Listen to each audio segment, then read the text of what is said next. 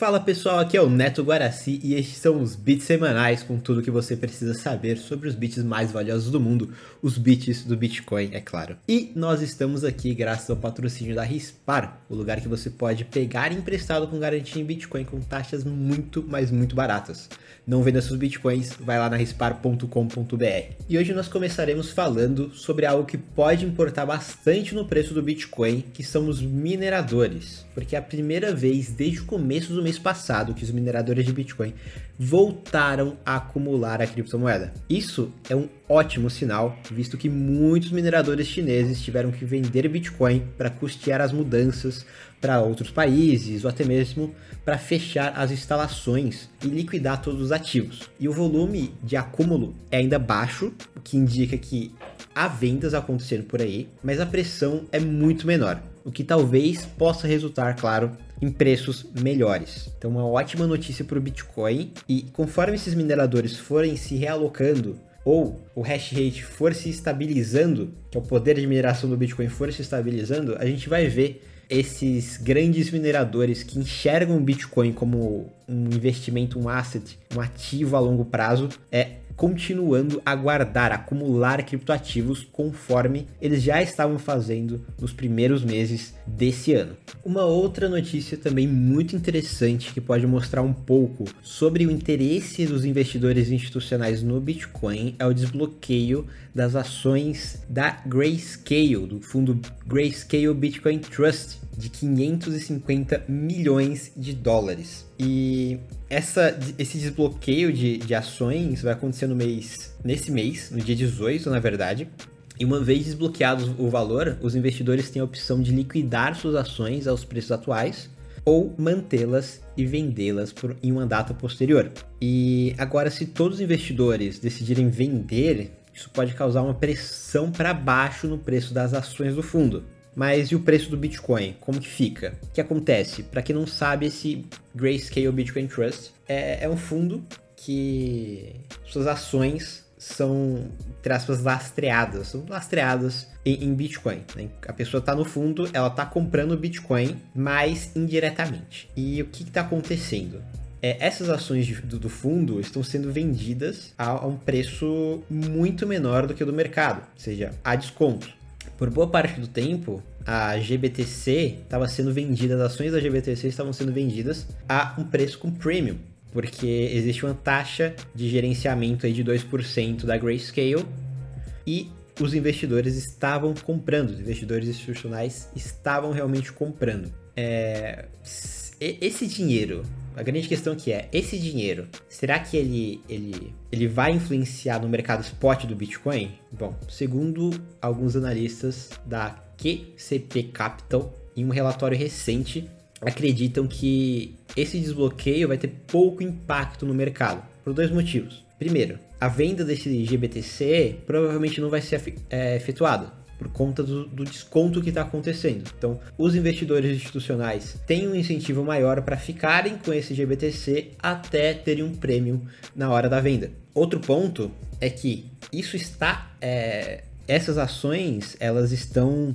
juntas desse fundo, né? Então, é, elas não necessariamente atingem o, o, mercado spot. Não é como se eu estivesse vendendo diretamente essa quantidade de Bitcoin no mercado spot, na, na exchange, na corretora. Então, isso acaba que diminuindo é, os danos colaterais em, em, uma grande venda. Então, por esses dois motivos, é, provavelmente esse desbloqueio de, de ações da Grayscale é, não vai afetar muito o mercado. Entretanto, contudo, esse mesmo relatório da QCP Capital afirma que esse evento está chamando muita atenção do mercado e realmente não seria um evento que deveria chamar tanta atenção do mercado. Então, eles acreditam que é, tá faltando sim boas notícias para que alguns investidores entrem. Ou, tá, ou o contrário, né? Alguns investidores não estão entrando por conta de. e não estão gerando boas notícias. A gente não sabe. É, mas isso mostra que existe uma certa instabilidade nessa questão de boas notícias e que isso pode gerar uma instabilidade no preço, ou até mesmo segundo o próprio relatório, isso pode é, manter o preço. Eles acreditam que isso vai manter o preço na faixa de 30 a 40 mil por conta justamente dessa falta de, de interesse, talvez, dos institucionais ou talvez de boas notícias para que os institucionais entrem. Eu acredito que as boas notícias para o Bitcoin já estão vindo, né? A gente vai ter um grande upgrade do Bitcoin. A gente está em julho, a gente vai estar tá em setembro, se eu não me engano, a gente vai ter um grande upgrade do Bitcoin. E se as notícias não estão vindo agora para os institucionais, daqui a pouco vai chegar o FOMO. Eu tenho certeza que vai chegar o FOMO. Enfim, não é uma dica de investimento, mas é só para você ficar ligado no mercado. E agora uma notícia que eu já venho falando que isso ia acontecer há muito tempo, que é relacionada à entrada de bancos no mercado de criptoativos. Quando eu falava que os bancos iam entrar nesse mercado, o pessoal dava, dava risada, falava, poxa, mas o Bitcoin veio para matar os bancos. Na verdade, tem um texto que eu vou deixar aqui na descrição, na descrição desse podcast no CoinTimes, que eu explico que na verdade o, o, o Bitcoin veio para salvar os bancos da desintermediação das moedas digitais dos bancos centrais. Então, é, muitos bancos já estão investindo em empresas de criptoativos. E o último foi o Ori, que é o quarto maior banco da Coreia do Sul, que ele começou a oferecer serviços de custódia em Bitcoin. Eu já falei aqui, os bancos têm mais a ganhar com Bitcoin do que o contrário. E nós vemos isso até mesmo aqui no Brasil, com as integrações do, do Itaú, do Inter, com ETFs de Bitcoin. E eu acho que futuramente os bancos eles podem criar sidechains, eles podem criar hubs na Lightning, enfim, eles podem criar uma série de serviços que atualmente os players do mercado de criptoativos não têm é, grana suficiente ou não têm vantagens, é, poder, influência o suficiente para criar esse tipo de, de, de solução, né? Por exemplo, criar grandes hubs na Lightning dar liquidez para o mercado, porque os bancos têm bilhões de dólares, de reais, enfim. E eles podem também criar diversas sidechains e soluções ou financiar a criação de diversas sidechains e soluções de escalabilidade para o Bitcoin, como já tem banco, tem um banco francês, esqueci o nome dele, mas que ele está investindo na Lightning, uma empresa da, que cria soluções para Lightning. Enfim, quem não fizer isso tem que ficar de olho porque vai morrer. Isso é certo. Bitcoin é o futuro das finanças. E outra notícia, uma que não impacta tanto o Bitcoin, é sobre a prisão do Fajuto, rei do Bitcoin.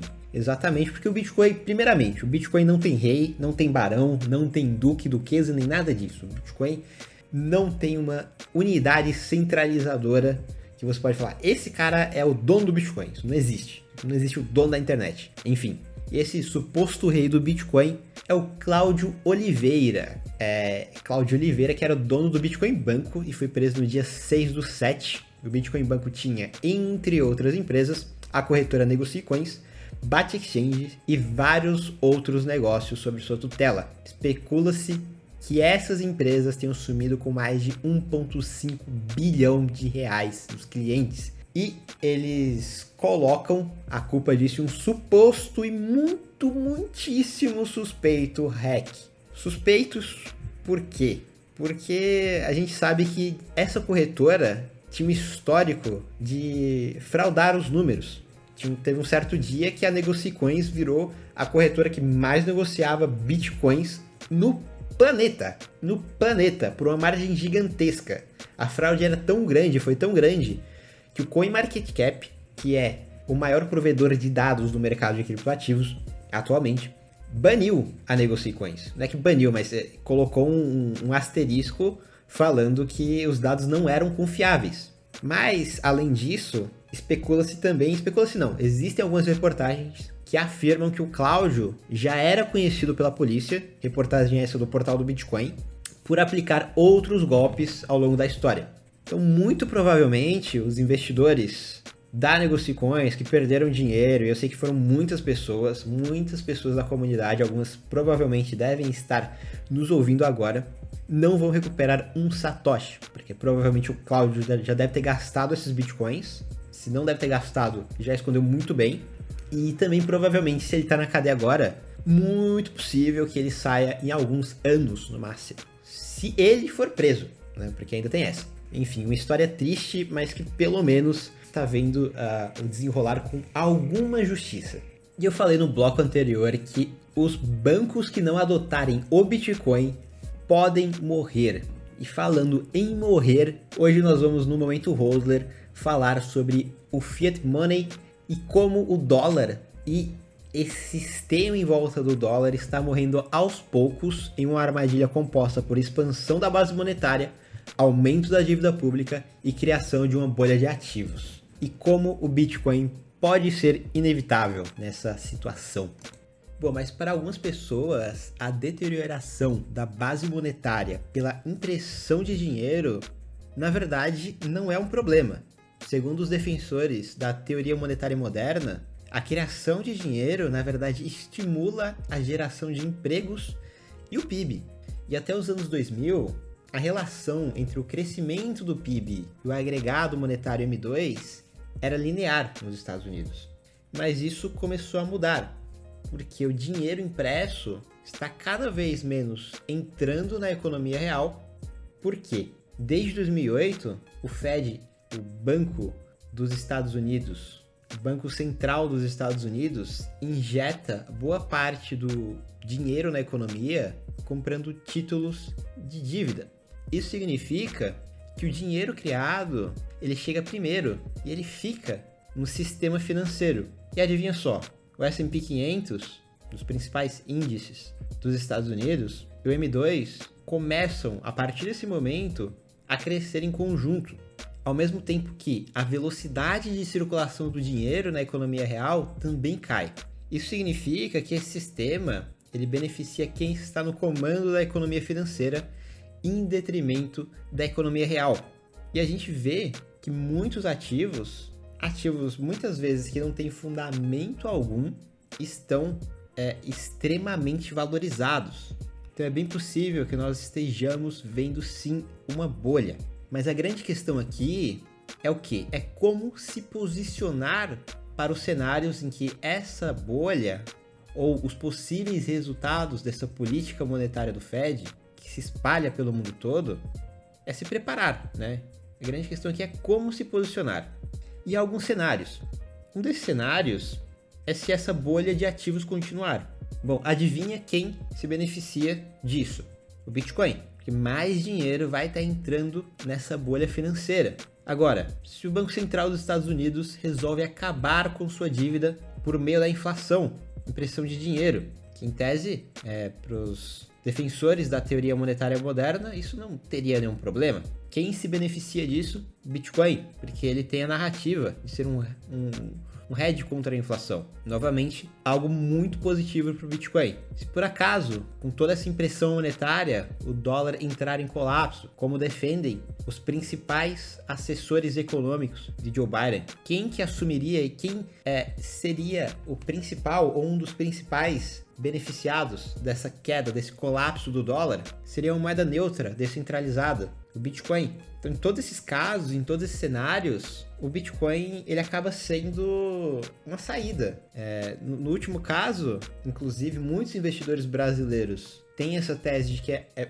melhor estar investido em dólar, estar dolarizado, mas se você está dolarizado, totalmente, você também não cobre esse risco contra um risco real do colapso do dólar. E o Bitcoin é justamente esse ativo que cobre esse risco. Em todos esses cenários, o Bitcoin ele acaba sendo sim inevitável.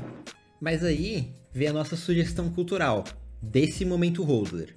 Poxa, se o Bitcoin ele é inevitável, como que nós teremos uma economia sem a estabilidade de um banco central para reger todos os outros bancos. E aí vem nossa recomendação, que é Financial Stability, o livro Financial Stability Without Central Bank, que ele conta um pouco da história da Escócia. Estou lendo esse livro e está sendo muito interessante de como a Escócia conseguiu ter um sistema bancário sem um banco central e viver um, um, um, momento de estabilidade de 100 anos, com uma crise apenas. Ou seja, existe essa possibilidade. O Banco Central não é uma necessidade. Inclusive, o Banco Central brasileiro, se eu não me engano, da última vez que eu, eu fiz os levantamentos aqui para o CoinTimes, ele estava gastando cerca de 200 milhões de reais Banco Central. É um dinheiro que poderia estar sendo alocado para outros locais de mais importância, como segurança, saúde, educação, outras áreas.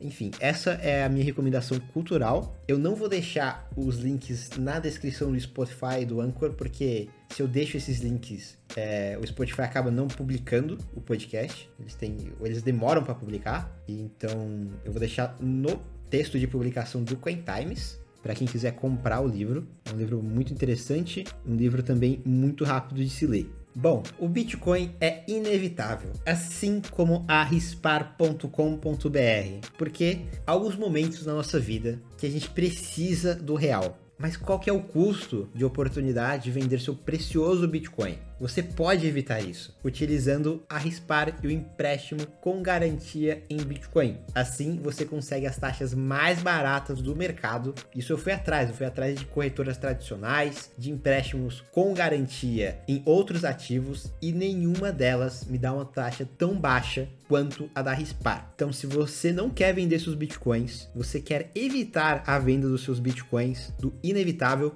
vai lá na rispar.com.br. Bom, e com essa recomendação fenomenal, eu fecho os bits semanais. Mais uma vez agradeço a Rispar por patrocinar esse podcast e por dar mais uma função importantíssima para o Bitcoin, que é servir como garantia para empréstimos extremamente baratos. Por fim, senhores, continue confiando, continue rolando e tudo é bom!